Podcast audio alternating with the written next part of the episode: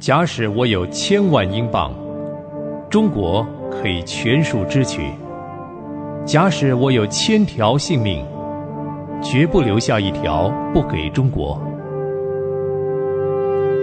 戴德生传。欢迎您收听《戴德生传》，我是您空中的朋友芳华。您一定还记得上次我给您讲到戴德生打扮成中国人的样子的情形吧？戴德生的用心虽然没有得到那些西国童工们的谅解，可是他自己很清楚，他的用意是为了方便他到内地去传道医病。所以别人怎么样的论断批评，他都不以为意。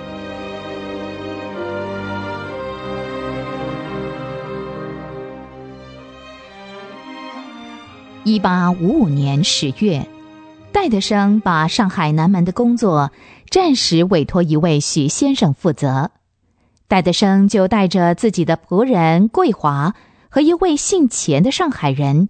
一起出发到长江口外的崇明岛，戴德生想在崇明岛租房子住下来，好到各地去医病传道。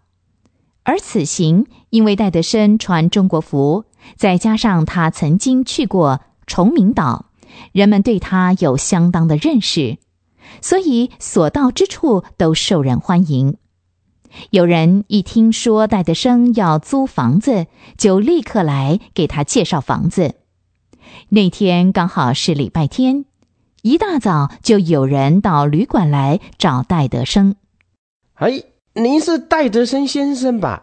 是，我正是，我是戴德生。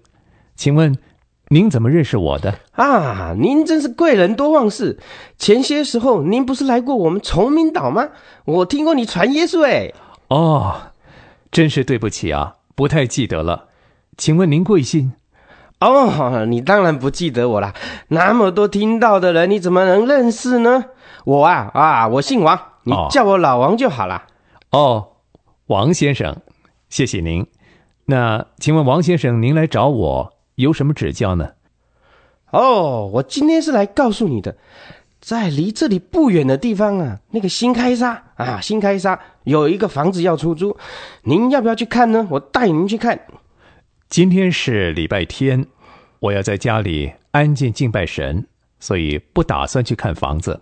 不知道王先生，等到礼拜一去看行不行？哦，你们礼拜天要做礼拜啊？嗯，礼拜一就礼拜一吧。那就真太谢谢您了。戴德生这种遵守主日、尊主为大的见证，连不幸的乡下人都大受感动。礼拜一，老王依约前来，带着戴德生到新开沙看房子。感谢主，真是踏破铁鞋无觅处，得来全不费工夫。戴德生一看那房子就中意，跟房东谈妥了价钱，就租下来。戴德生请工人把房子洗刷油漆一遍，挪了几张长板凳，就算是礼拜堂和诊所了。戴德生在新开沙租房子开诊所，也开始了聚会。新开沙的人都非常欢迎他。新开沙的人口不过两三万人，但是附近的村庄很多。崇明岛的居民有一百多万人，多数人都住在乡下。戴德生喜欢到乡下去传道治病，没多久就添了一些木道友，其中最热心的是一位姓蒋的铁匠。由于来看诊的人太多，不到三个礼拜，药品已经快用完了，戴德生必须回上海一趟添购药品。而且预备过冬的衣服，于是新开沙的工作他就暂时交给一位钱先生代为照顾。十一月五日的那一天，戴德生搭船回上海，他特地到松江去，因为临走之前，钱先生曾经托他到松江去看一位墓道的青年。没想到，戴德生离开新开沙到上海。新开沙就出事了。到底出了什么样的事情呢？我回到崇明，东西还没卸下，就去找钱先生了解一下诊所的状况。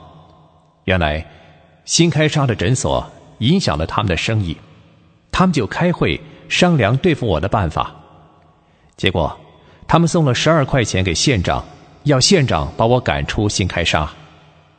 我相信，县长没有拿他们的钱，但是底下的衙役一定利用这个机会贪污。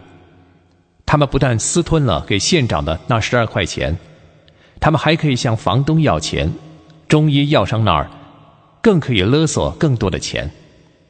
结果呢，房东、中医师都不肯给他们。过了几天，他们又拿了一张公文到诊所来找我。公文上的意思是说，要依法把我交送上海，并且知会英国领事重重的处罚我。还要把所有跟我有关的中国人扣押起来。我完全相信这公文没有经过县长批准，所以我并没有回应他们。可是钱先生可吓坏了，他怕事情闹大了，就把公文抄了一张到上海来找我。钱先生到上海没找着戴德生，因为戴德生到松江去了。钱先生就留下了那张公文回新开沙。戴德生回来看到公文，就立刻赶回去。有一天，衙门的人登门拜访。哦，您就是戴德生先生嘛？久仰久仰。请问，您又是要来抓人吗？啊，戴先生，请您不要误会，我们已经查明白了，知道您是行医救人，动机和善。只要您付十三块钱的手续费就算了，呃，少一点也行，十块钱吧。十块钱？呃，这样不，最少三块钱，不能再少了。结果这场要价还价、自编自导的怪戏就无疾而终了。衙役连一块钱的好处都没捞到，只好转向中医和药商那边勒索了十三块钱，看起来也好像没事。可是这桩事还没了，后来又有人放出消息说，县长大人要亲自来抓海盗，顺便来查查戴德生，也要抓房东、介绍人桂华以及钱先生，什么答不好就要打三百或者是一千大板。戴德生还是照常聚会和礼拜，恳切的求神保护。天黑了。眼见县长大人没有如消息般的来抓人，可是衙役又来了，说什么县长大人专心抓海盗就不来了，下次再来抓他们。这么一来，戴德生和几位跟戴德生有关系的人，他们心里有数，哪里是县长来抓人？不过是这些衙役想吓唬人、赚外快、故弄玄虚、乱造谣言罢了。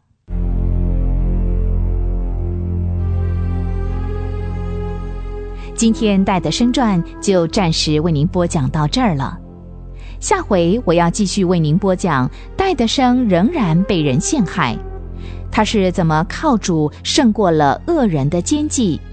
别忘了下回继续收听。